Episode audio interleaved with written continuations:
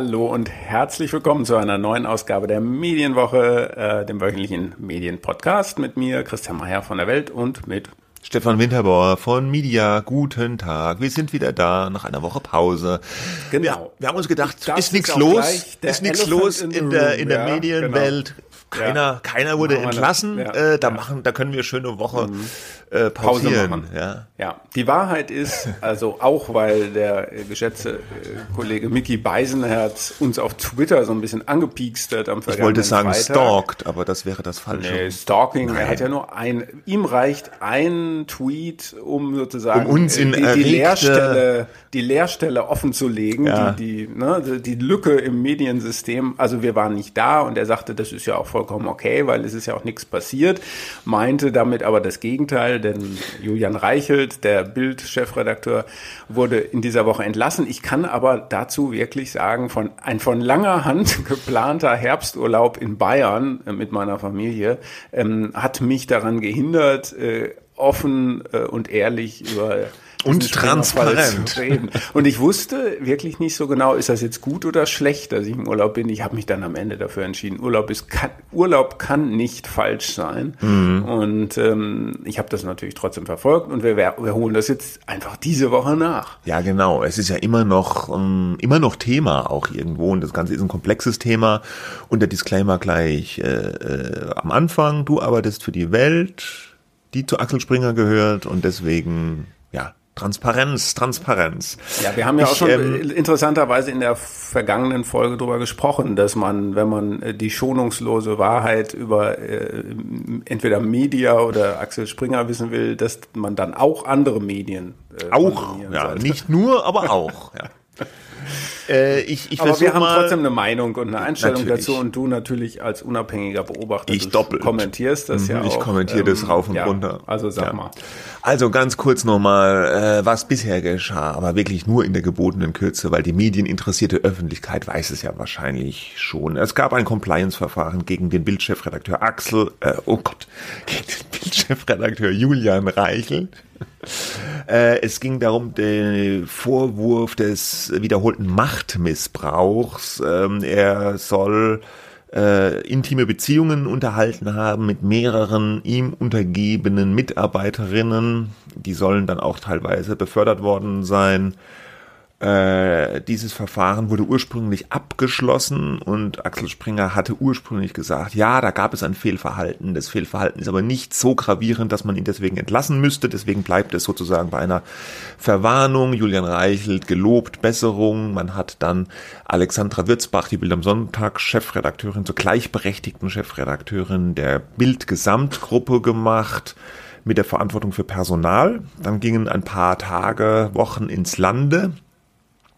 Und dann kam aber plötzlich äh, die, ein Bericht der New York Times, der nochmal ganz ausführlich geschrieben hat über dieses Compliance-Verfahren, über die Vorwürfe gegen Julian Reichel, der auch zitiert hat aus äh, den Protokollen dieses Compliance-Verfahrens, was von einer externen Rechtsan Rechtsanwaltskanzlei durchgeführt das wurde. muss man, glaube ich, nochmal auch dazu sagen, auch in der gebotenen Kürze, das macht ein Unternehmen, so ein Compliance-Verfahren nie allein und so, jetzt äh, holen wir mal jemanden, der das hier leitet, mhm. sondern das hat eine äh, Kanzlei äh, Genau, die Kanzlei. Kanzlei gemacht, Freshfields ja. heißt die. Mhm. Und äh, diese Protokolle, wo eben äh, Mitarbeiterinnen sich da geäußert haben gegenüber dieser Kanzlei, die standen zumindest in Teilen offenbar der New York, New York Times zur Verfügung, aber nicht nur der, sondern auch der Redaktion von Ippen Investigativ. Das ist das Investigativteam der Verlagsgruppe Ippen.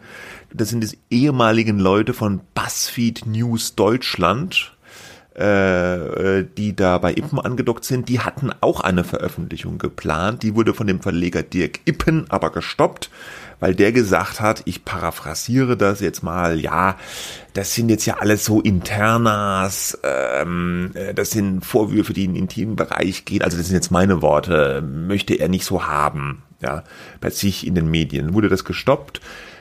Dieser Stopp ging aber auch sofort wieder an die Öffentlichkeit. Der, der Leiter dieses Investigativteams, Daniel Trepper, hat einen Brief geschrieben an den Verleger, wo er sich bitter beklagt hat, enttäuscht, schockiert gezeigt von dieser Entscheidung. Dieser Brief kam äh, sehr schnell in Social Media in voller Länge. Und man muss dazu sagen, auch noch ganz interessant, obwohl man nicht genau weiß, ob es da einen Zusammenhang gibt, aber der Autor des New York Times Stücks, Ben Smith, Medienredakteur, Medienkolumnist der New York Times, ist der frühere BuzzFeed News-Chef US, ja, und ja, vielleicht kennt man sich da noch so, ja, und hat vielleicht auch Informationen ausgetauscht. Das weiß man nicht. Das wäre jetzt nur meine Interpretation, wie da vielleicht der Informationsfluss gewesen sein könnte. Parallel hat auch der Spiegel noch recherchiert und interessanterweise hat dann das IPEN-Investigativteam ohne äh, Rücksprache mit dem Verlag Teile zumindest der Recherche dem Spiegel zur Verfügung gestellt, der dann auch wieder ein, ein langes Stück dazu mit Zitaten aus diesen Protokollen veröffentlicht hat. Und das Ganze hat dann bei Axel Springer dazu geführt, dass man gesagt hat, ja, nach, im Lichte dieser neuen Erkenntnisse, die wir nun haben, und weil wir jetzt festgestellt haben, dass der Bild-Chefredakteur Julian Reichelt uns belogen hat, weil er gesagt hat, nee, ich habe jetzt gar keine Beziehungen mehr mit einer Mitarbeiterin, aber durch diese äh, Protokolle, die jetzt da öffentlich geworden sind, rausgekommen ist, dass das wohl nicht gestimmt hat, hat man dann bei Springer die Reißleine gezogen und hat gesagt, der Chefredakteur der Bild, Julian Reichel, wird mit sofortiger Wirkung von seinen Aufgaben entbunden und es übernimmt, tata, dein äh, ehemaliger Mitchef, äh, Johannes Boje, bis dato Chefredakteur Welt am Sonntag mit sofortiger Wirkung, die Chefredaktion der Bild-Zeitung. Und das hat natürlich alles für einen riesen Bildbeben war das Stichwort in den Medien äh, gesorgt, weil Julian Reichelt war natürlich eine der größten polarisierenden Reizfiguren, kann man schon sagen, im deutschen Medienzirkus. Sehr, sehr viele Leute haben sich an ihm gerieben, gestört, weil er einen extremen, ja, polarisierenden Kurs auch, sag ich jetzt, äh, vertreten hat. Er sehr, sehr politisch, äh, sehr, sehr, man, manche würden sagen auch populistisch, ja, die Bildzeitung positioniert hat, immer sehr scharf kommentiert hat. Er hat dafür äh, Bewunderer gehabt, Fans, Leute, die gesagt haben, ja, das ist einer, der sagt noch, wie es wirklich ist, aber auch eben sehr, sehr, sehr viele Kritiker. Und das hat natürlich die Leute angezündet irgendwo in dieser vergangenen Woche. So. Genau. Soweit das, was bisher geschah. Oder habe ich was vergessen? Ja, ich glaube, das war's. Im, Im Wesentlichen. Wesentlichen. Ja. ja. so. Und äh, ähm, ja, das, das stimmt. Also äh, was, was Springer sagt, halt eben auch, sie hätten keinen Zugang zu diesen Compliance-Protokollen gehabt. Das wäre so Teil des Verfahrens, dass man davon, weil dann Vertraulichkeit denen, die da ausgesagt haben, zugesichert wird, dass man das nicht weiß. Das ist auch äh, ein bisschen die Grundlage. Ne? Also ähm, so. das, was jetzt bekannt wurde, das hat, habe das Ganze ähm, Prozedere und das Verhalten von Reichelt nochmal in so ein neues Licht gestellt und da, äh, man sei belogen worden. Ne? Ich habe noch was vergessen. Ach. Die Sache mit der SMS.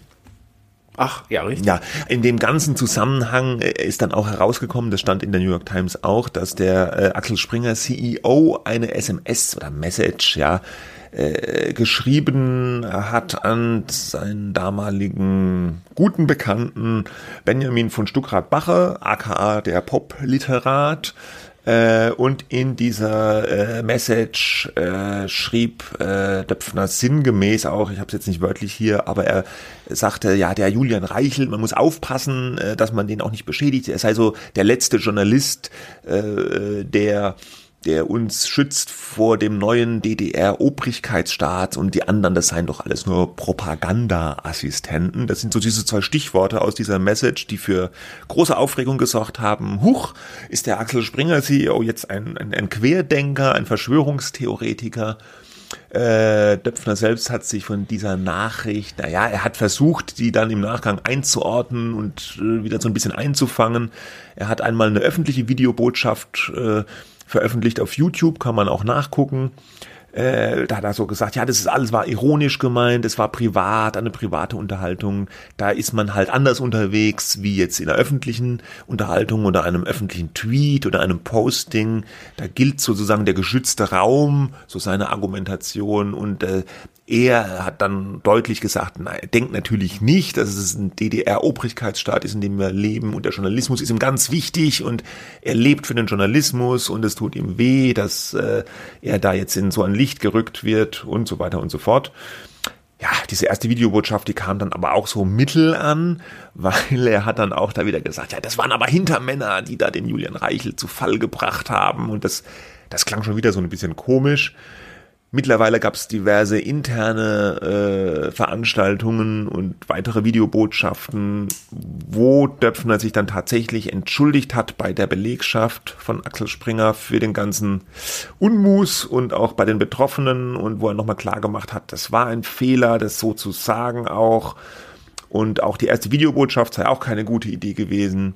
Das Ganze hat dann auch bei dem BDZV für leichte Unruhe gesorgt. Das ist der Bundesverband der Zeitungsverleger, wo Döpfner Präsident ist, weil es kommt natürlich bei denen nicht so gut an, wenn die anderen Journalisten dann so als Propagandaassistenten verunglimpft werden. Aber äh, Kernbotschaft von Döpfner, das war alles nicht so gemeint.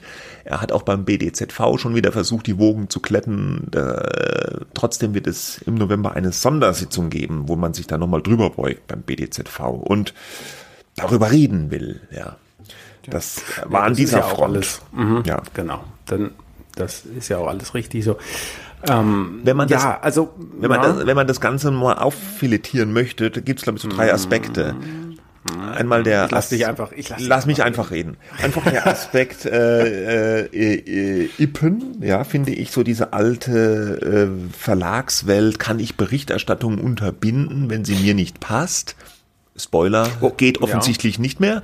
Äh, mhm. Dann gibt es diesen ganzen ähm, Bildaspekt mit Julian Reichelt und den Missbrauchsvorwürfen und so weiter. Und dann gibt es noch diesen Döpfner-Fall, äh, also dieser Döpfner-Aspekt mit dem BDZV und den ja, Propaganda-Assistenten. Mhm. So würde ich das so in drei Teile, ja, oder? Ja gut, aber dann gibt es noch den ganzen Aspekt, wie wird eigentlich über Springer berichtet. Und dann, da würde genau. ich auch etwas dazu ja. sagen wollen.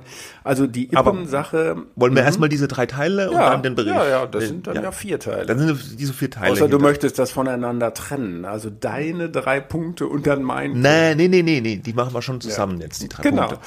Ja, also Ippen. Ähm, äh, wenn ich bin mir nicht ganz sicher, aber sag mal, ähm, wie das ist. Also von außen ist man da ja oft besser informiert als als von innen. Äh, hat es denn deiner Information, deine Information nach Anrufe jetzt irgendwie von Springer an Ippen gegeben, also irgendwie Kommunikation oder sonst wer ruft an beim Dirk Ippen und sagt, pass mal auf, äh, Dirk, äh, wir sind doch, wir mögen uns doch alle. Dieser Artikel, von dem wir da erfahren haben, dass er in Vorbereitung ist, der darf nicht erscheinen. Also die ganz kurze Antwort wäre, ich weiß es nicht, ja. Die, die Sache, die du jetzt ansprichst, bezieht sich darauf, dass in diesem Brief, den der Daniel Trepper an den Ippen geschrieben hat, da stand das drin als Vorwurf, ja, dass die BuzzFeed, also dass die Ippen Investigativredaktion gehört haben will, dass Springer Leute bei Dirk Ippen angerufen haben sollen, ja, um diese Berichterstattung zu unterbinden. Das wurde aber, aber um, diese, mhm. das wurde aber sowohl von der Verlagsseite Ippen, von einem Sprecher, als auch von Axel Springer hart dementiert. Da hieß mhm. es immer, es hat zu keinem Zeitpunkt solche Anrufe gegeben.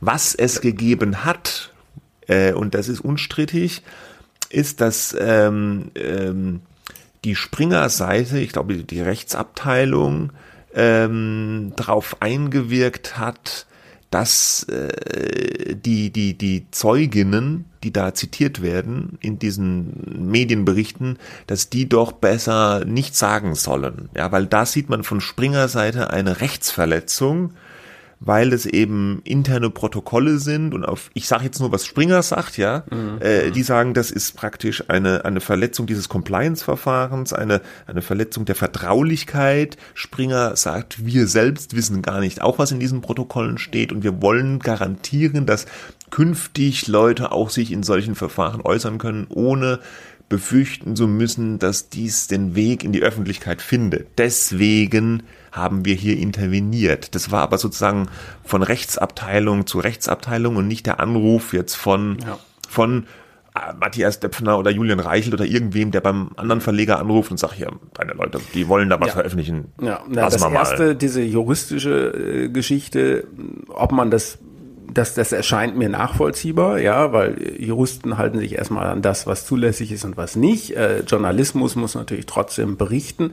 Und wenn es so gewesen sein sollte, dass irgendwer, wer auch immer gesagt hat, äh, ein Verleger zum anderen, äh, hier kill the story, dann wäre das natürlich ein Skandal. Ich bin mir aber nicht sicher, ob das wirklich, äh, da gab es vielleicht sozusagen Behauptungen oder naheliegende, ob es sowas gegeben hat. Wenn es sowas gegeben haben sollte, ist das natürlich falsch, weil du hast es ja eben auch schon gesagt, diese Geschichten erscheinen dann auf irgendwelchen Wegen immer und sei es dann in der New York Times, was natürlich sehr ungewöhnlich war, wobei es nicht ganz ungewöhnlich ist, weil Springer ja gerade Politico gekauft hat und die amerikanischen Medien das Unternehmen jetzt irgendwie auf dem Radar haben und dann sagen, ah, that's interesting, ja, Ansonsten mhm. hätte Ben Smith äh, wahrscheinlich ja. keine Kolumne geschrieben, nee. wenn Politico nicht gerade an Springer verkauft. Ja, und zumal es natürlich eine ja. saftige Geschichte ist irgendwo. Ja, mit ja gut, aber saftige Geschichten haben die USA ja genug. Das ja. stimmt, haben die auch. Da brauchen die nicht noch irgendwelche äh, deutschen äh, äh, saftigen Geschichten. Ne? So, also äh, ich, ja, also wenn Ippen, das Ippen, Dirk Ippen, der Altverleger quasi, der hat ja so ein ganzes Reich von Regionalzeiten Zeitung, ja, dass der diese Geschichte erstmal nicht machen wollte und sie erscheint ja jetzt auch nicht. Zwischendurch hat er mal wieder gesagt, hm, vielleicht doch. Ähm, äh, das ist natürlich äh, gar nicht von, um von Springer ablenken zu wollen, aber das ist ein gravierender Fehler äh, gewesen und der, da steht er jetzt so ein bisschen als so ein äh, Verhinderer von investigativen Geschichten äh, da. Ähm, ja, das, ja, äh, das, das war das halt, ist, das ist schädlich für, für den Journalismus, um es sehr gelinde zu sagen. Ja, das hat der, glaube ich, mittlerweile auch eingesehen. Der hat ja auch mittlerweile gesagt, es war ein Fehler, dass wir das nicht gebracht haben. Und wie du es uns schon sagst, die bei Ippen, die machen jetzt so ein bisschen Jimmel, Jammel, Jummel die ganze Zeit. Dann hieß es, ja, wir prüfen das noch, aber die Zeuginnen, die sind jetzt verunsichert und vielleicht veröffentlichen wir doch noch was von der Recherche und dann wurde geprüft und am Ende hieß es, nee, jetzt veröffentlichen wir doch nichts, weil äh, durch die ganze Berichterstattung sind die, ja, die Quellen sind dann verunsichert, dass das da doch jetzt bei uns erscheint. Also das lief, sagen wir mal, nicht optimal bei, beim, beim Ippen Verlag. Aber das ist diese Geschichte, das alte Denken der Ver Verleger, die denken, sie könnten noch mit einem Federstreich eine Geschichte aus der Welt schaffen. Und das ist hier, finde ich, so ganz... Ist ein bisschen pauschal jetzt ja, gesagt. Aber, ja, aber früher war es doch man so. denkt über Verleger. Ja, aber früher war es doch auch so. Ja. Jetzt denk doch mal, mm. der Tod, der ist tot, der, äh, äh, der alte äh, äh, Alfred Nehmen Dumont, ganz anderer Verlag, hat damit gar nichts zu tun. Wenn der gesagt hat, das will ja. ich nicht im Stadtanzeiger lesen, da ist es aber nicht erschienen. Und dann hat auch keiner was von mitgekriegt. Früher. Ja. Sag ich jetzt ja, einfach da müsste, so. Das müsste man wahrscheinlich an konkreten Fällen aufhängen, ja. aber natürlich hat auch ein Verleger ähm, das, äh, die Möglichkeit, äh, zur Chefredaktion irgendwie mit der darüber zu sprechen. Dann ja. müsste die Chefredaktion, wenn sie stark genug ist, dann sagen, nee, wir machen das trotzdem. Ne? Das ja, gut, ist sozusagen die innere aber mhm. dem Verleger gehört nun mal auch der Laden. Ne? Also ich will jetzt gar nicht mal so sagen, dass das jetzt so utopisch ist, dass derjenige, dem der Laden gehört, der die publizistische Leitlinie auch vorgeben kann, dass der mhm. sagt, ja, sowas möchte ich bei mir im Blatt nicht haben. Ja, ich fände es mal gut, solche Sachen äh, auch mal systematisch aufzuarbeiten. Solche Geschichten, die haben sicherlich mehr in der Vergangenheit gelegen, ähm, aber who knows? Ich hatte auch gerade eine Anfrage von der Uni Leipzig, die, glaube ich, genau zu diesem Thema, wie viel Einfluss nehmen Verlage auf die Berichterstattung machen. Ähm, ja, brisantes Thema auf jeden Fall. Ja, äh, das ist diese Sache und, und die, diese, diese, ich sage jetzt mal, alte Verlegerdenke ist hier natürlich exemplarisch auf so ein neues, junges Team aus Digitaljournalisten, von Journalistinnen, es waren ja im Wesentlichen zwei Frauen, die die Recherche gemacht haben, getroffen, die äh, eine ganz andere Herangehensweise haben, ja, die, die so Total Transparency, alles muss an die Öffentlichkeit, eher so diese diese Denke haben und da zeigt sich am Ende des Tages lassen sich solche Sachen einfach nicht mehr unterm Deckel halten. Ja, weil es gibt dann Ausspielwege, es gibt Verbindungen, es gibt Social Media, äh, das kommt dann alles raus. Es ist natürlich auch eine vielleicht eine gewisse Ohnmacht des Altverlegers, die wir hier sehen.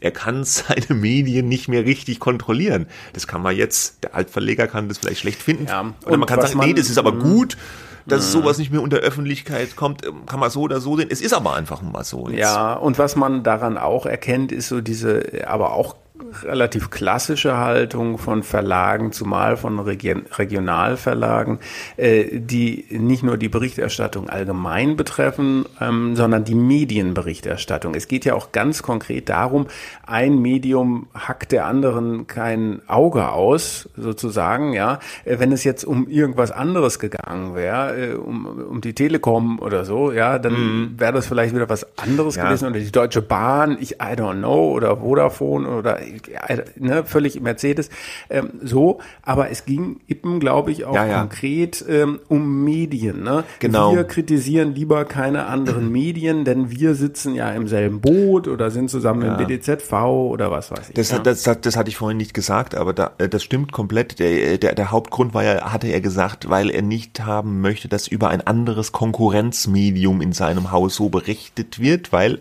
er verlegt ja auch die Münchner Boulevardzeitung TZ und die ist zumindest im Münchner Raum auch eine Konkurrenz zur Bildzeitung und da wollte Ippen, so seine Sicht, nicht, dass der Eindruck entsteht, er wolle hier mit so einer Negativgeschichte äh, ein Konkurrenzmedium ja. Mit dieser Begründung könnte man den kompletten äh, Medienjournalismus eigentlich sein lassen. Ja. Es ist natürlich nicht völlig falsch. Also die Medienseiten, die es früher viele gab, da gibt's auch einige nicht mehr. Ja, äh, bei uns auch vor, weiß ich nicht, 15, 20 Jahren oder was, ist glaube ich auch schon mal die Medienseite eingestellt worden. Ähm, also es gibt natürlich nach wie vor Medienjournalismus, aber die Bereitschaft, sich mit anderen Medien ähm, ja in Konflikt zu begeben, weil man was Schlechtes über die berichtet, die ist jetzt nie so wahnsinnig ausgeprägt gewesen. Ich weiß auch noch, als wir für also lange, als Anfang der 2000er Jahre, Ach, da ja. gab es so Entlassungswellen mhm. bei Zeitungen und dann hieß es dann auch manchmal gerne, ja, wollen Sie denn wirklich, also nicht intern, sondern dann von außen, wollen Sie denn da wirklich drüber berichten? Äh, es müssen doch alle äh, Medien entlassen, vielleicht müssen sie auch mal jemanden entlassen und äh, sozusagen insinuiert, wenn da jemand äh, entlassen wird, man hat doch doch bestimmt auch eigene Fälle, dann sitzt man doch immer im Glashaus ja, oder und so weiter. Im, im selben so Boot und so, ja.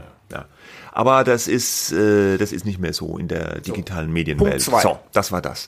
Punkt zwei, der ganze Bildkomplex. Julian Reichelt ist weg, Johannes Boje ist da. Ändert sich jetzt was bei der Bildzeitung?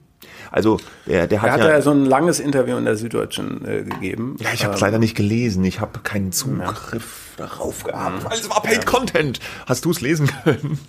Ja, aber sag du erstmal, ich, ich sag dir. Er, er hat ja, äh, er hat ja von der Belegschaft äh, ein paar Worte gesprochen, gleich zu Beginn auch, und da hat er so ein bisschen klar gemacht, wenn ich das richtig interpretiere, nach dem Motto, die Bildzeitung bleibt hart in der Sache, auch politisch und so. Ne?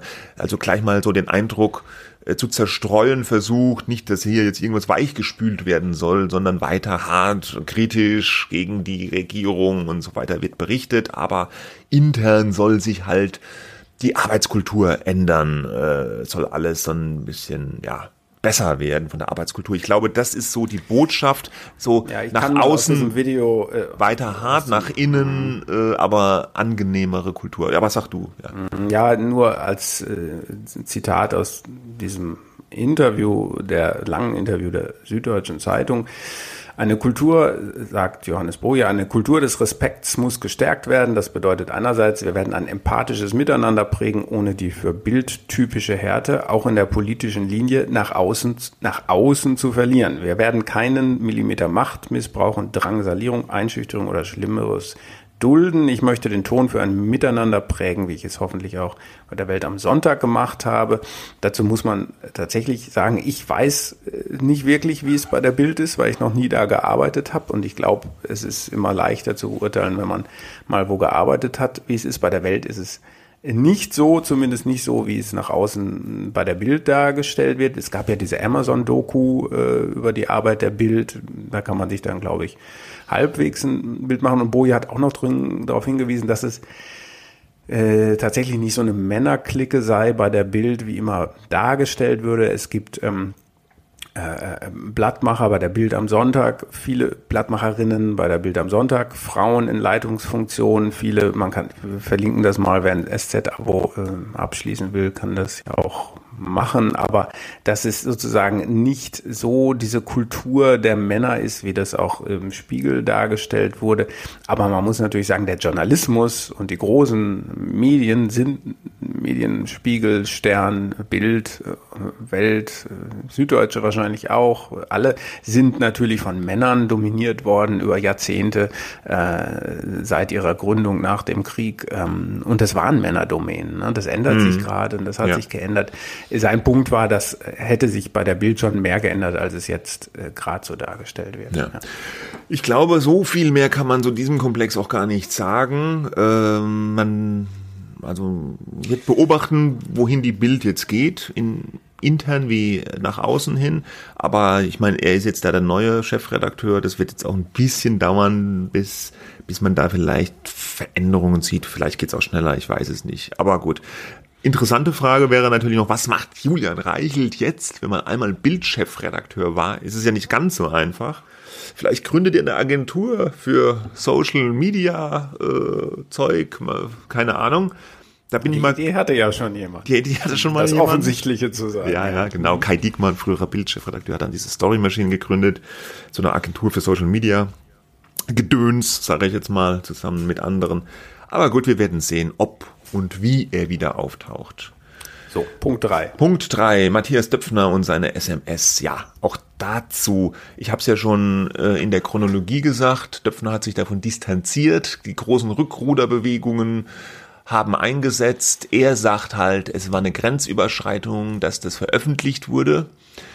Das finde ich nun wiederum nicht, ja, weil äh, wenn der Bildverleger sagt, es ist eine Grenzüberschreitung, dass hier mal eine Privatnachricht veröffentlicht wird, da finde ich schon, die hat eine gewisse Relevanz, äh, wenn, wenn der Präsident des Zeitungsverlegerverbandes solche Sachen sagt. Und im in dieser Nachricht, die wurde ja in kompletter Länge veröffentlicht, zumindest in dieser Nachricht war jetzt auch naja, nicht das dieser... Das war nicht die komplette Unterhaltung. Nee, nicht, ich, ne? nee nur die Nachricht. Aber die, nicht die komplette Unterhaltung, aber zumindest in dieser Nachricht war jetzt dieser ironische Kontext für mich auch nicht so erkennbar. Mag sein, dass wenn man die ganze Unterhaltung kennen würde oder wie sich Stuckrad Bacher und Döpfner dann noch in echt unterhalten haben, dass das dann ein anderes Bild ergebe. Das Muss man noch man kurz nicht. sagen, warum Stuckrad Bacher eigentlich? Ähm, der hatte ja, glaube ich, dieses äh, intern Hinweise gegeben, dass es bei, äh, bei Bild durch Julian Reichelt mh, mm, ja äh, einfach ja, eine Art Machtmissbrauch gibt, dass es da Verhältnisse gibt und so weiter. Ich glaube, der hatte das mit in, in, in äh, Schwung gebracht. Ne? Er war, war wohl ja einer, er war wohl einer der Hinweisgeber, aber nicht der einzige. Ja, äh, genau. Aber er war wohl ähm, ein großer Kritiker von Julian Reichelt und seinem Führungsstil und äh, äh, er war aber auch ein guter ja, ein Freund oder Bekannter mit Matthias Döpfner.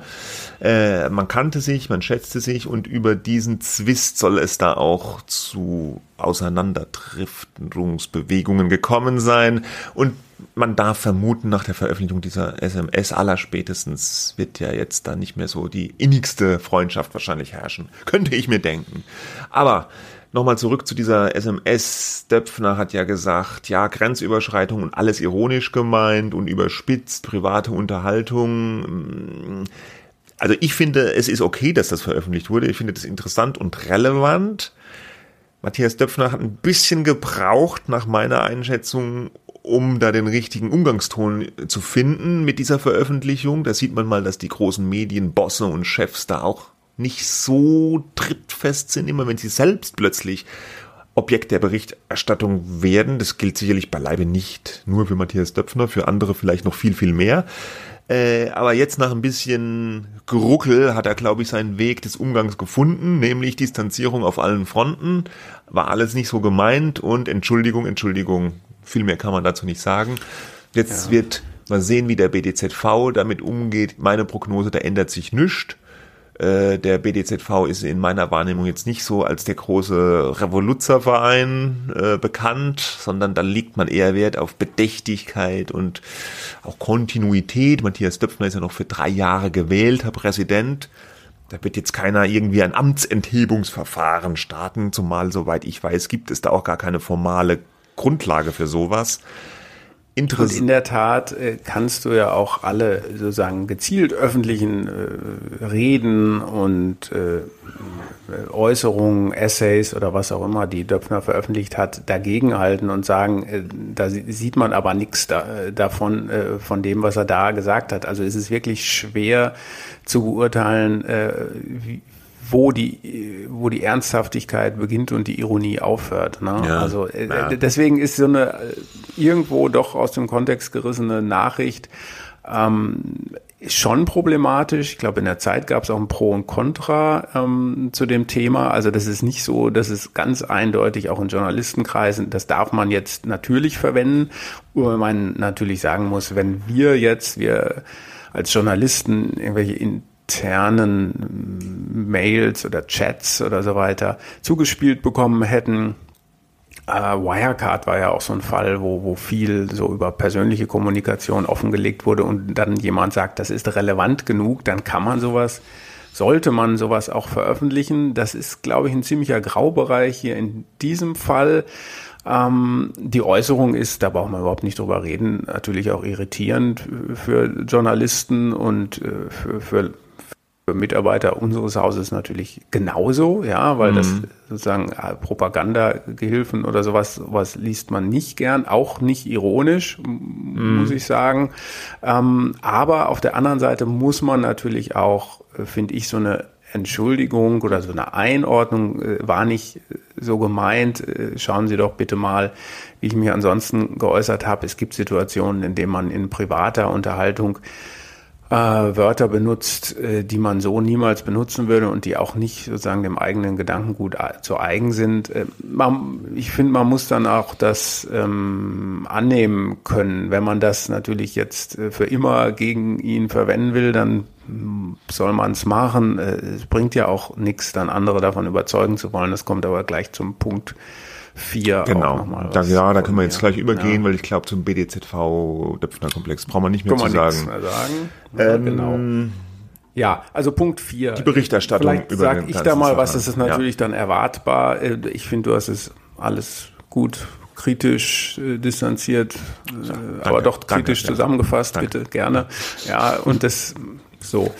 Ähm, da gibt es natürlich auch überhaupt kein Rumreden um diese Rolle von, von Reichelt. Ja. Also ähm, da, was soll man dazu sagen? Da bringt eine Verteidigung auch in keinster Form was. Was mir aber dann doch als Mitarbeiter sitzt man natürlich im Glashaus, aber ähm, da der Kollege Beisenherz und andere das auch nochmal eingefordert haben, dass wir darüber reden und man kann ja auch als ernstzunehmender Medienpodcast an diesem Thema gar nicht vorbeigehen. Trotzdem noch ähm, ein Hinweis oder eine Einschätzung von mir über die Berichterstattung und ich nehme mal den Spiegel ähm, exemplarisch heraus, weil das, was jetzt Ippen, äh, dieses Investigativteam dort gemacht hat, ähm, finde ich, das hat sich hauptsächlich mit diesem Fall befasst, ja, und mhm. das ist in Ordnung, ja, mhm. und der hat dann ja auch letztlich die Berichterstattung dazu geführt, dass es Konsequenzen gab. Das von der New York Times würde ich sagen, die äh, Parallelität der Erscheinungen, das ist natürlich sehr auffällig, ja, dass da zwei äh, gleichzeitig recherchiert haben, wo es vielleicht auch noch Verbindung gibt. Da würde ich sagen, das ist auch, äh, da war ja auch zuerst diese Döpfner SMS, da stand schon was Neues drin, das war schon interessant und dennoch irgendwie kann man schon Fragezeichen setzen, warum jetzt die New York Times sich dieses Falls so ähm, annimmt. Also Politico, ähm, Axel Springer, ähm, äh, neuer Konkurrent. Okay, aber es ist fair enough. Äh, es ist vollkommen in Ordnung aus medienjournalistischer Sicht, finde ich. So, und der Spiegel hat eine Titelgeschichte gemacht die Springer-Affäre, ja, und dann sieht man Matthias Döpfner ganz groß und ein BH hängt da über einem Bild, äh, Aufsteller-Logo oder so. Friede Springer und Julian Reichel sind auch noch zu sehen. Ähm, Sex, Lügen und Machtmissbrauch. Okay, gut. Solange wir über diesen konkreten Reichelt-Fall reden, ähm, ja, das äh, muss man einfach so dann sagen, äh, also ganz, also vielleicht wirklich nicht optimal gehandelt keine gute Sache äh, für Bild und da muss jetzt sozusagen ein anderer äh, Ton rein. Der ganze Artikel, den fand ich aber, auch wenn ich die einzelnen Kollegen, die da als Autoren drunter stehe, Natürlich alle Schätze und äh, so, aber als Medienjournalist muss ich sagen, keine gute Geschichte. Ja, da steht im Vorspann: Axel Springer gibt sich als moderner Digitalkonzern. Nein, äh, er gibt sich nicht als moderner Digitalkonzern. Er ist äh, einer, das kann man allein an den Umsätzen, die mit digitalen Geschäften erwirtschaftet werden, sehen. Dann geht's weiter. Sein Vorstandschef Matthias Döpfner als Vordenker der Republik. Naja, der Republik, da wird schon etwas ein bisschen größer gemacht, als es dann ist. Ja, Vordenker der Medienbranche bestimmt der Republik. Hm. Dann geht's weiter. Doch hinter den Kulissen verbirgt sich ein Sumpf. Ein Sumpf verbirgt sich, okay, aus äh, Schmutz und Affären, ich sage Mehrzahl, Schmutz und Affären. Also wenn ich richtig informiert bin, geht es ähm, jetzt aktuell zumindest um die Affären des Julian Reichelt und das ist eine Affäre. Ähm, das waren mehrere, dann, oder? Beim Reichelt. Ja, angeblich. aber eine Person, ja. So. Ja, eine Person, also Reichelt. Die Affären einer Person. Ja, ja. ich, ja, ich, ja. Äh, ich kann ja, ja ich weiß schon. Ja, überhaupt gar nichts zu sagen. Ich weiß aber übrigens, by the way, gar nicht, wie man als Chefredakteur das auch zeitlich alles hinkriegt. Aber gut, das ist ein ganz anderes Thema. Das so, ist ein anderes kommt ein wir würden es nicht ja. hinkriegen. Ich, also ich, ich kann nur für mich sprechen. Ne? Ja. Ich bin dann so. müde. Ab, abgesehen davon, dass ich das moralisch. Äh, ja, natürlich das auch. Äh, ja, das auch. Zeitmanagement, großes Problem. So, aus Schmutz und Affären, und dann kommt der äh, Halbsatz, der mich am meisten, sage ich auch ganz offen, geärgert hat. Aber hey, ja, kann auch jeder sagen, ja, du, äh, der, die bezahlen dich ja auch. Aber gut, whatever. Der Satz laut ein kulturell in den 60er Jahren stecken gebliebenes Unternehmen mit einem Mann von zweifelhafter Weltsicht an der Spitze. Okay. Also diese zweifelhafte Weltsicht, um das nochmal von Punkt drei aufzugreifen, beschränkt sich ja offenbar äh, hauptsächlich auf eine private Nachricht, äh, die jetzt vom Kontext nicht ganz eingeordnet ist. Aber okay. Aber mich stört vor allem dieses ein in den 60er Jahren stecken gebliebenes Unternehmen. Diese Kollegen, die diesen Artikel geschrieben haben, müssen, sie werden es wissen, dass Axel Springer mehr ist als die Bildzeitung. Und äh, da gehört zum Beispiel diese Preisvergleichsideale dazu, die Jobbörse, Stepstone, Immo äh, Welt, diese Immobilienladen. Ja, ohne äh, da jetzt genau in diesen Teilunternehmen äh, genau gewesen zu sein. Äh, da gibt's überhaupt keine Belege und von dem, was ich weiß, überhaupt keine äh, den Ansatz, dass es da äh, solche Fälle gibt. Ja, die kann es in jedem Unternehmen übrigens geben. Aber hier wird gezielt vom Spiegel versucht, Springer zu sagen, ihr seid in den 60ern. Diese Leute, die das, die Kollegen, die das geschrieben haben, wissen, dass das nicht stimmt. Ja, ähm, dass die, dass da überhaupt nichts kulturell in den 60ern stecken geblieben ist. Das ist äh, ein individuelles Fehlverhalten und diese Systemspringer, was jetzt versucht, da wird zu konstruieren, ähm, ist nach meiner Wahrnehmung als, als Mitarbeiter, äh, was damit gemeint ist, ist einfach nicht äh, richtig. Ja? ja. Äh, und das, äh, und das äh, drängt sich halt nur wirklich der Eindruck auf, ähm, dass das einfach so, hallo, von einem Medien aufs andere und das Gegenteil von dem, was Ippen gemacht hat, ja, ähm, der sagt, oh, lieber nicht berichten. Ne? Mhm. Und die sagen jetzt aber mal feste drauf, weil es eben geht und weil du diesen Kernvorwurf, diese Affäre reichelt,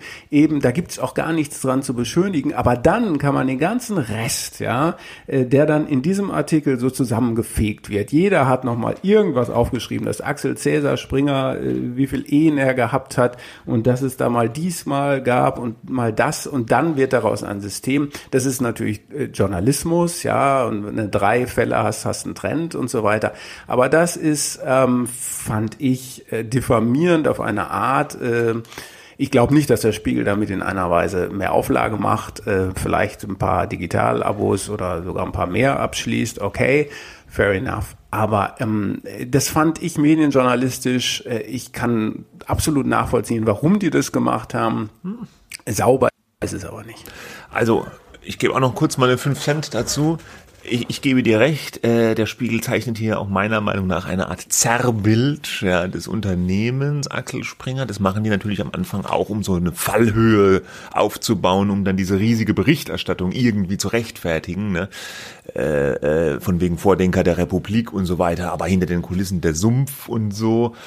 Und dann schreiben sie wirklich alles nochmal auf, auch was in der New York Times stand schon, auch, auch in der New York Times wurde ja nochmal auf das, äh, auf den Lebenswandel vom alten Axel Cäsar äh, hingewiesen. Das ja, und es wurde auch geschrieben, dass Matthias Döpfner Aktbilder sammelt. Ja. Oh mein Gott. Ja, ja, so, äh, das ist so der, der ja, erste Schritt okay. schon zum Missbrauchsvorwurf, wenn man irgendwie eine nackige Frau an der Wand hängen hat. Aber äh, das, das, das, das, das ist halt schon wirklich alt, kalter, alter Kaffee. Axel Cäsar Springer, der hat da so seine Weibergeschichten gehabt. Das kannst du wahrscheinlich auch, ich sag jetzt mal, der Gründer des Spiegels, ist Rudolf Augstein und über den gab es ja auch diese Geschichten mit dem Morgenmantel und alles. Ja. Das, äh, dass er, dass er Frauen in Morgenmäntel ja, äh, und ja, da seine Liebschaften gehabt haben soll. Das, das, das, das muss man nicht schönreden. Das war damals jetzt aber in diesen Verlagskreisen offensichtlich jetzt äh, kein Einzelfall. Und äh, ja, und es gibt natürlich, es gibt halt eine Rivalität zwischen dem Spiegel und der Bildzeitung. Die Bildzeitung hat vor einiger Zeit ja auch schon mal eine große Titelgeschichte nur zur Bild gemacht, wo sie so eine Art Sittengemälde äh, der Bild versucht hat zu zeichnen. Umgekehrt stichelt die Bild auch immer gerne mal gegen den Spiegel, wenn der ihrer Meinung nach zu äh, links oder zu Vogue berichtet. Also äh, diese beiden Medien, die, die haben schon eine besondere Rivalität. Es war ja auch ein Riesenärger, als mal der Bild-Vizechefredakteur Nikolaus Blome zum Spiegel gewechselt ist. Da gab es beim Spiegel dann so einen Kulturaufstand, dass da jetzt einer von der Bild kommt. Der wurde dann auch mehr oder weniger weggebissen von Altredakteuren da wieder. Mittlerweile ist er wieder da, zumindest als Kolumnist. Also so ein bisschen hat sich das dann auch äh, in dieser Hinsicht zumindest gelöst. Aber offenbar funktionieren die alten Reflexe noch. Ja. Natürlich, und, und die funktionieren dann ja auch ganz prächtig in sozialen Medien, ja. Äh, wo sich das dann weiter verbreitet. Und das ist aber auch ein bisschen die Figur Julian Reichelt. Ich habe es am Anfang gesagt, der extrem polarisiert der gerade beim Spiegel auch wahrscheinlich viele, ich sag mal, freundlich Kritiker hat. Äh, und da hat man jetzt ganz offensichtlich schon die Gelegenheit gesehen, jetzt ist Feuer frei. Äh, äh, jetzt ballern wir mal alles raus, was wir haben. Auch wenn man sich die Homepage von Spiegel Online in diesen Tagen angeguckt hat, die war ja teilweise nur voll mit, mit Reichel, Bild und Springer-Artikeln. Und schon irgendwie interessant als Medienfuzzi, äh, das alles dann zu lesen, aber da denkt man sich auch, interessiert es eigentlich das Gros der, der Spiegelleser, die jetzt nicht so im Medienbusiness stecken, wirklich so brennend?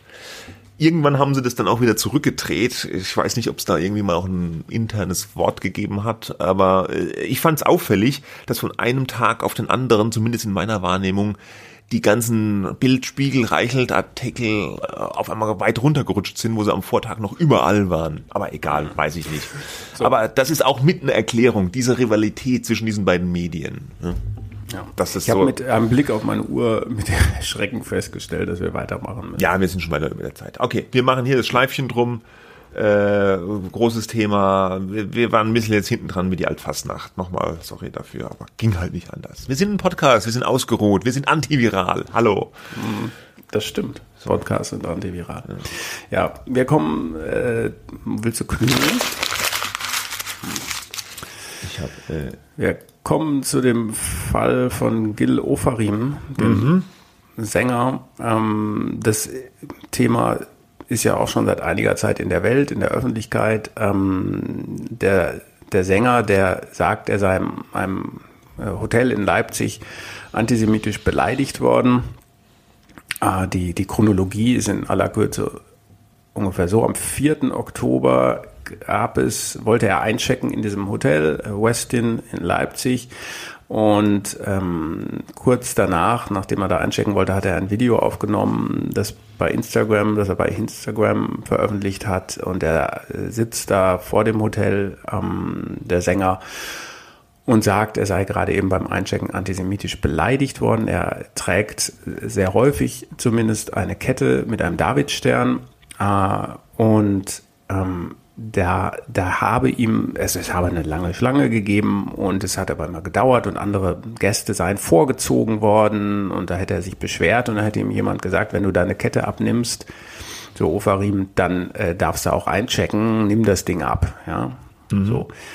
Und äh, dann hat er das alles erzählt, unter Tränen mehr oder weniger und dieses Video ging ja nicht überraschenderweise viral. Es gab bereits einen Tag später Solidaritätsbekundungen, sogar eine Demonstration vor diesem Hotel. Ähm, CNN der, der, hat berichtet.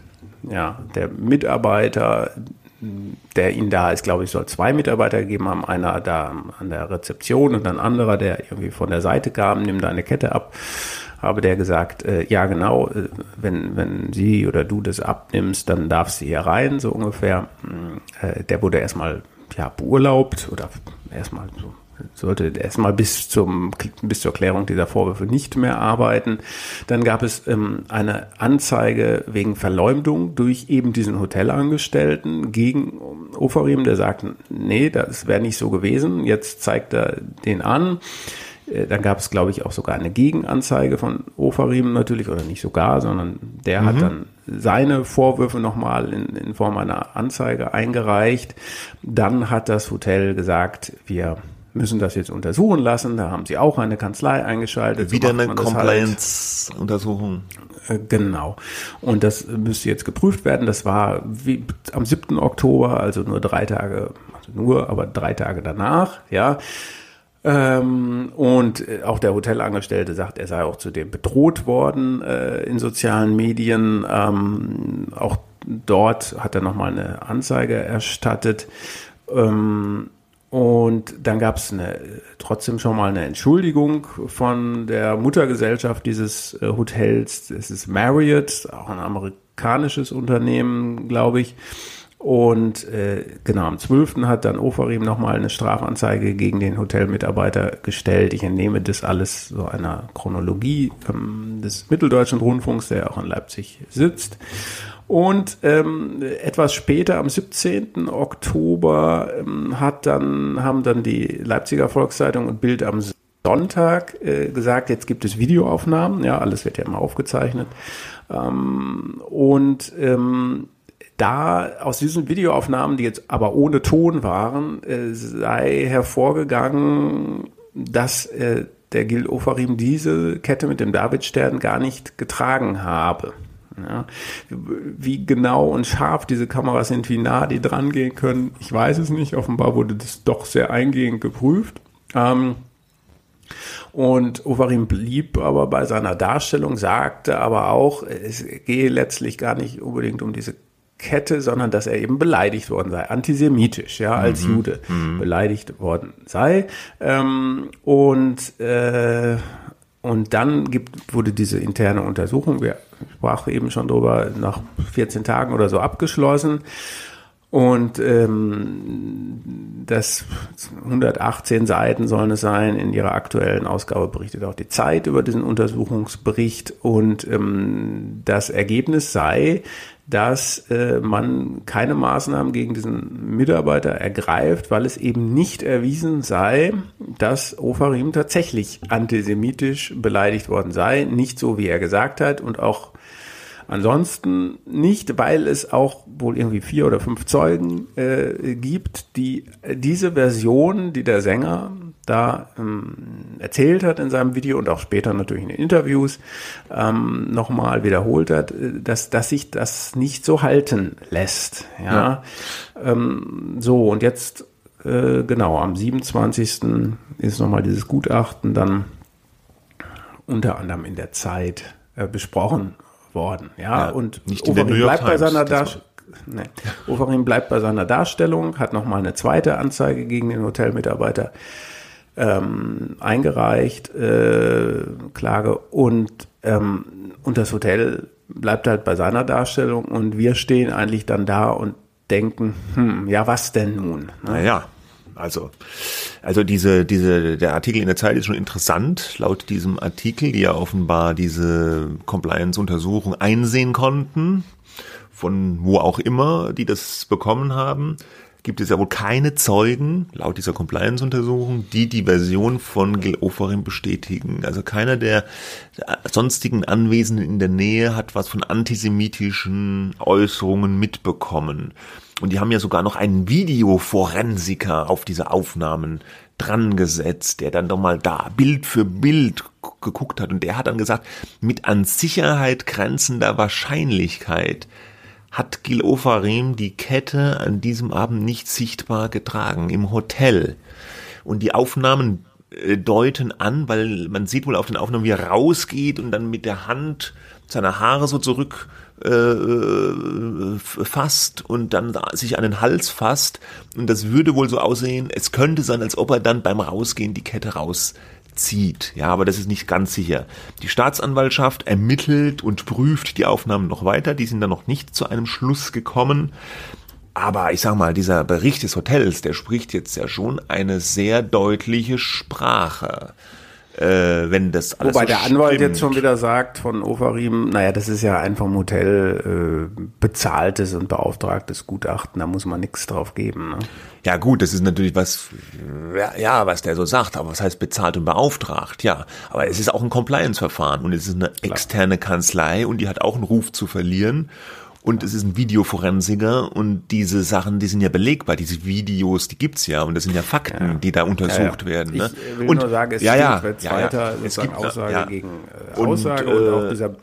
Und das Hotel hatte sich ja schon im Vorfeld entschuldigt und wenn die jetzt auf diesen äh, mal, wenn die jetzt auf diesen Bildern feststellen würden, da ist diese Kette da und die gestikulieren und es hätten mhm. drei Zeugen gesagt, ja, ich habe da auch was gehört, ja, äh, dann hätte das Hotel wahrscheinlich gesagt, nein, wir müssen den Herrn da jetzt entlassen und das ist ganz schlimm und wir entschuldigen uns genau. und alles äh, soll ja. nie wieder vorkommen. Ne? So und so ist es natürlich die äh, eigentlich dann gut, wenn es vielleicht nicht ganz so gewesen ist, wie Ofarim sagt, aber Na, nicht ganz so Ende, ist gut. Ja ja, oder gar nicht so, wo, wobei man sich dann die Folgefrage ist, warum macht er es dann? Das weiß man ähm, nicht. Weil Aufmerksamkeit an sich kann es nicht sein, weil das ist, es muss die Hölle sein, äh, durch so eine äh, Zeit zu gehen, weil nicht nur Medien fragen dich an, auch in sozialen Medien. Und es ist ja, und das Traurige, das wollte ich jetzt eigentlich sagen an der Geschichte, ist natürlich, ich finde, was ich gesehen habe, haben Medien größtenteils nicht so aufgeregt äh, berichtet, sondern sie haben berichtet.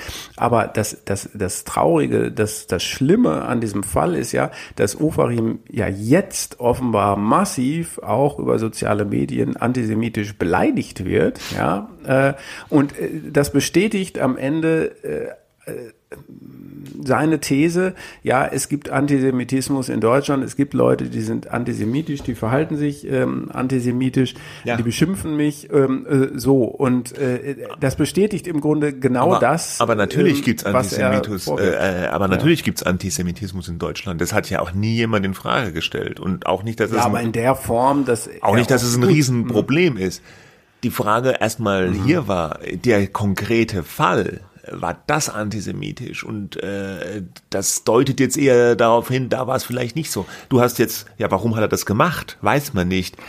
Warum bleibt er jetzt bei seiner Aussage? Weiß man auch nicht. Aber es ist natürlich schwer, nach so einem Video und so starken Aussagen, auch egal wie es ist, wie es war, wieder zurückzurudern. Ne?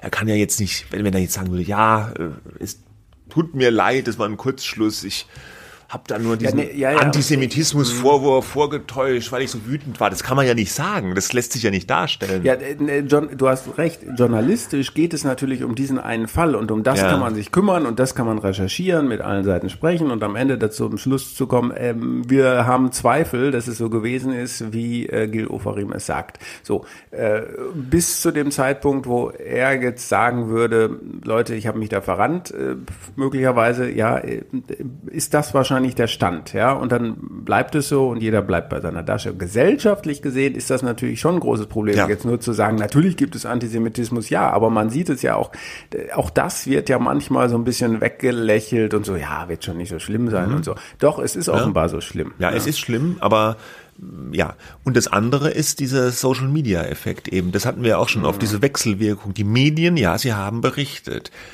Aber was sollen sie auch anderes machen? Wenn ich dann ein virales Video von einem bekannten Sänger habe, der Antisemitismusvorwürfe äußert in diesem Video auf Instagram und dieses Video wird millionenfach angeklickt, dann ist das Ding halt in der Welt. Da kann ein Medium nicht nicht drüber berichten. Ne?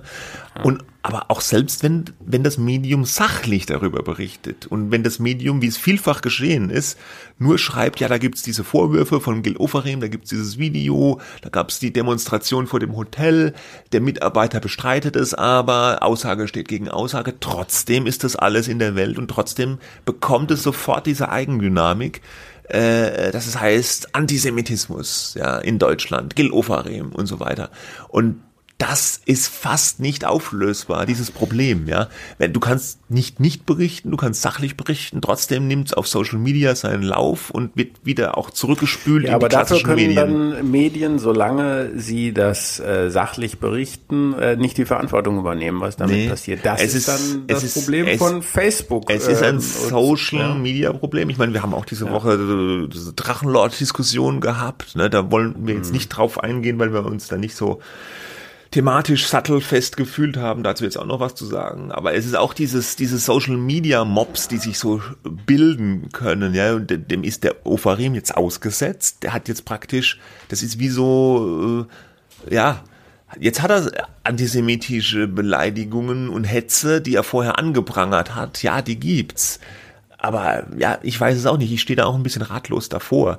Ich meine, der, der, der, der erste Fehler in dieser konkreten Geschichte wenn es so ist, wie es sich jetzt darstellt, aufgrund dieses Berichts mit all diesen Disclaimern, der liegt dann natürlich schon bei dem Ufarim, ja, dass man äh, sowas einfach nicht macht, Vorwürfe zu äußern, die einfach nicht stimmen in so einem sensiblen Bereich. Aber natürlich ist auch nicht okay, was dann alles passiert. Ja, ich will jetzt nicht da den, den, den Hassmob da in Schutz nehmen. Ne? Das ist völlig indiskutabel. Aber es zeigt einfach, wie stark diese Dynamiken sind und wie unkontrollierbar äh, die irgendwo sind. Und äh, wir haben da noch keine Lösung für gefunden. Ne? Ich ja, fand, das, um das exemplarisch, ein Tweet äh, von Kai Diekmann, der für mich dieses ganze Dilemma und die ganze ja, von dieser Sache zusammengefasst hat. Der hat nämlich äh, der ehemalige Bildchefredakteur, den wir vorhin schon kurz erwähnt haben, der jetzt diese Agentur da betreibt, getwittert, ganz kurz nachdem diese Vorwürfe von Ofarim erhoben wurden, nie wieder Westin, ja, äh, hm. äh, weil antisemitische hm. Hotelkette. Dann gab es die ersten Zweifel und dann hat der Diekmann nochmal seinen Tweet retweetet und gesagt, naja, wenn doch nichts dran sein sollte, würde ich diesen Tweet später natürlich wieder löschen, so sinngemäß. Ja. Da habe ich auch gedacht, äh, hallo, vielleicht erstmal nicht twittern. Das wäre das eigentlich schlauere Vorgehen gewesen, oder? Ja, ja. braucht man gar nichts dazu zu ja. sagen. Es ist, äh, ich, ich finde es ja richtig, dass Leute empathisch sind und reagieren. Und das war ja auch, glaube ich, größtenteils Empathie, äh, die dann auf so einen Fall, wenn da berichtet wird, äh, zurückkam. Ja, Empörung, Empathie äh, mit dem mit Gil Ofarim und Empörung über diesen, diesen, diesen Hotelmenschen. Äh, das, das sind erstmal gute Reflexe, aber wir mhm. erlauben uns ganz oft ja, im, im ja, Grunde menschliche sind, Reflexe. Ja, ja, ne? so, aber wenn das dann umschlägt, ja, äh, eben in das Gegenteil, ähm, dann ist es nicht gut. Und jeder, ich meine, du willst keine Gesellschaft, wo irgendwas Schlimmes passiert und alle sagen, na ja, erstmal abwarten, vielleicht ist es nicht so schlimm.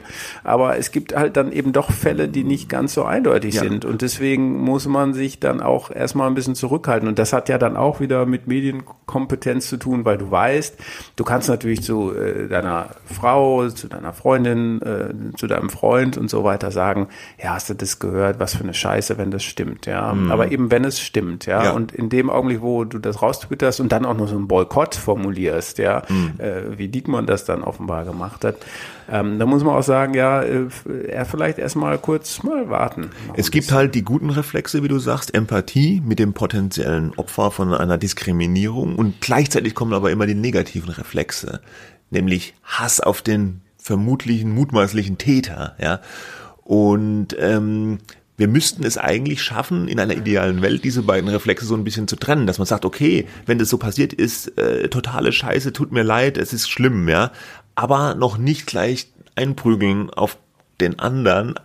Aber ich glaube, so weit sind wir noch nicht. Ja. Vielleicht sind wir nie so weit, weil ja. besser wird's ja auch nicht. Ja. So, wir kommen zum Schluss äh, ganz zu einem noch ganz äh, Dauerbrenner-Thema Facebook und Facebook heißt jetzt äh, Meta. Meta. Meta. Meta. Meta. Meta. Nicht äh, wohlgemerkt, nicht Facebook die Plattform, wo wir manchmal noch gelegentlich nochmal was posten, sondern äh, Facebook das Unternehmen. genau. So wie, wie, wie Google das Unternehmen sich vor einiger Zeit in Alphabet umbenannt hat, heißt jetzt der Facebook-Konzern, da können ja noch Instagram dazu, WhatsApp und Oculus, die Virtual Reality Brille und wahrscheinlich noch ganz andere Sachen. Brille habe ich gesagt. Äh, die heißen jetzt Meta. Warum heißen die so? Weil der Mark, der Zuck, der Zuckerberg, der hat eine neue Spitzenidee er will das Metaverse gründen, eine noch nicht ganz ausgegoren scheinende virtuelle Welt, wo das Internet sich dann ja gleichsam verdinglicht, wo wir drin rumlaufen können und mit Avataren reden und äh, was weiß ich noch alles. So machen. Second Life in geil. Ähm, ja, Second Life war mal, vielleicht muss man es für die Jüngeren sagen, das war mal so was ähnliches, was es vor vielen Jahren gab, wo man sich auch so rein, da gab es dann so Ladengeschäfte im Second Life und man, jeder hatte so einen Avatar, der sah damals noch so ein bisschen äh, ja nicht so geil aus, ja, wie die Grafik halt damals das hergegeben hat.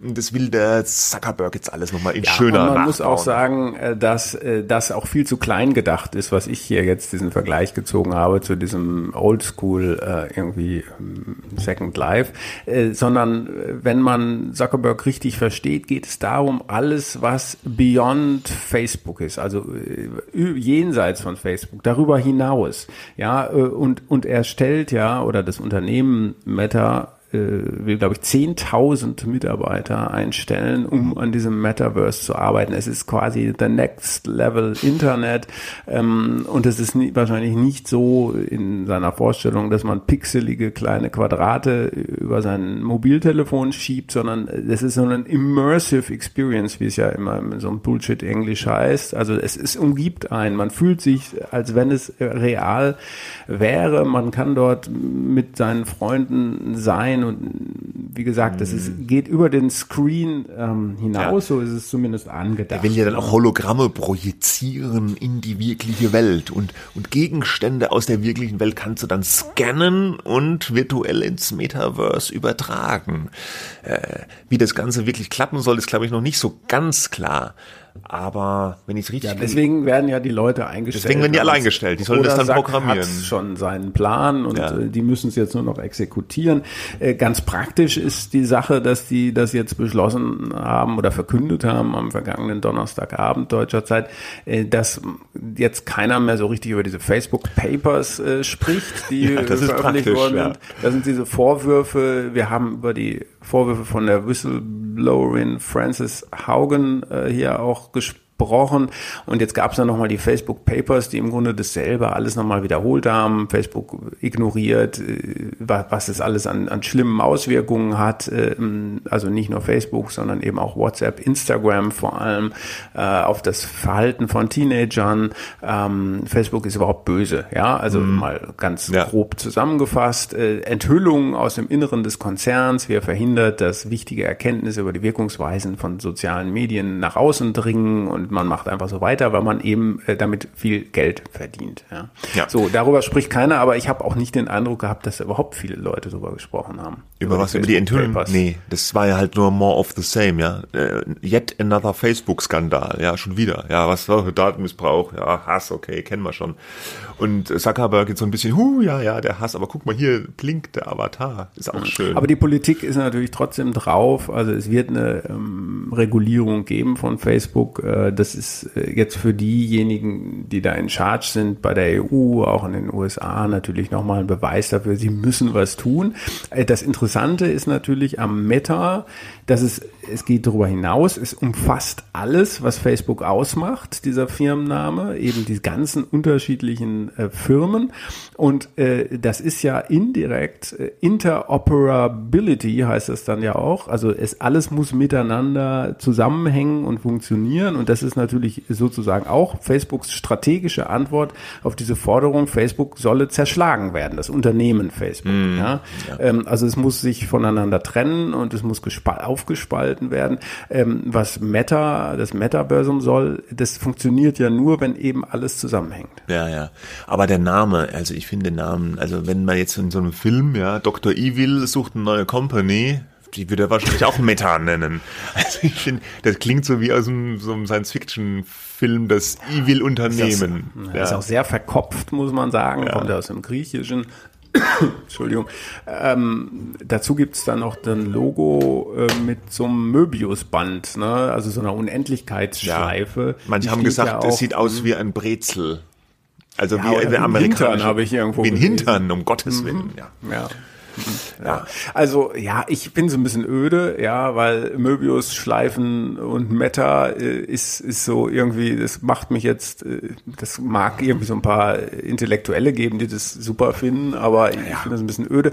Ich finde auch bei diesen äh, ganzen neuen Erfindungen, es hat sich ja eigentlich, Tech-Erfindungen hat sich eigentlich immer nur das durchgesetzt, wo du das gesehen hast, wie das iPhone, sage ich jetzt mal ganz platt, Uh, und du hast sofort gesagt, geil will ich haben. Ja, mhm. und das muss er natürlich hinkriegen, weil sonst interessiert sich kein Mensch für sein Metaversum. Ja, ja. wenn es nicht wirklich irgendwas bringt. Ich meine, es kann ja kein Clubhouse sein, äh, wo alle fünf Tage lang hinlaufen und sagen, wie geil ist das denn? Und am Ende kommt keiner mehr und will miteinander äh, sprechen, weil es eben doch irgendwie jetzt nicht so toll ist wie das reale Leben, vielleicht geht man dann doch äh, trotz Corona mal wieder in eine Kneipe. Ja, ja, ja oder in den Wald, ist ja auch gesund. also ich bin, ich bin skeptisch, natürlich, aber ich bin ja auch schon über 50 und äh, darf das sein, ja. Äh, wenn das dann so ist, dass die Avatare überall rumlaufen, dann bin ich auch wieder an Bord. Aber bis dahin äh, gesunde Skepsis. So, wir sind jetzt am Ende dieser Sendung. Es hat lange gedauert, aber wir mussten halt auch noch die letzte Woche mit aufkehren. Ja, kann man nichts machen. Aber nächste Woche äh, kommen wir, glaube ich, oder? Ist irgendwas Feiertag oder so? Nicht, dass ich wüsste. In den katholischen Bundesländern ist vielleicht irgendwo Montag. Montag ist so, Allerheiligen, ja. Aber habt ihr da Feiertag? Ja klar. In, Im ordentlichen Bundesland hat man da Feiertag. Äh, aber äh, das, das verhindert ja nicht die Medienwoche am Freitag. Ja, da ist nein, dann wieder nichts. Nein, also nach meiner, ich habe es eingetragen in meinen Kalender, handschriftlich. Ja. Mein Avatar wird mich dann dran erinnern. Okay. Ja? Bis nächste Woche. Tschüss. Tschüss.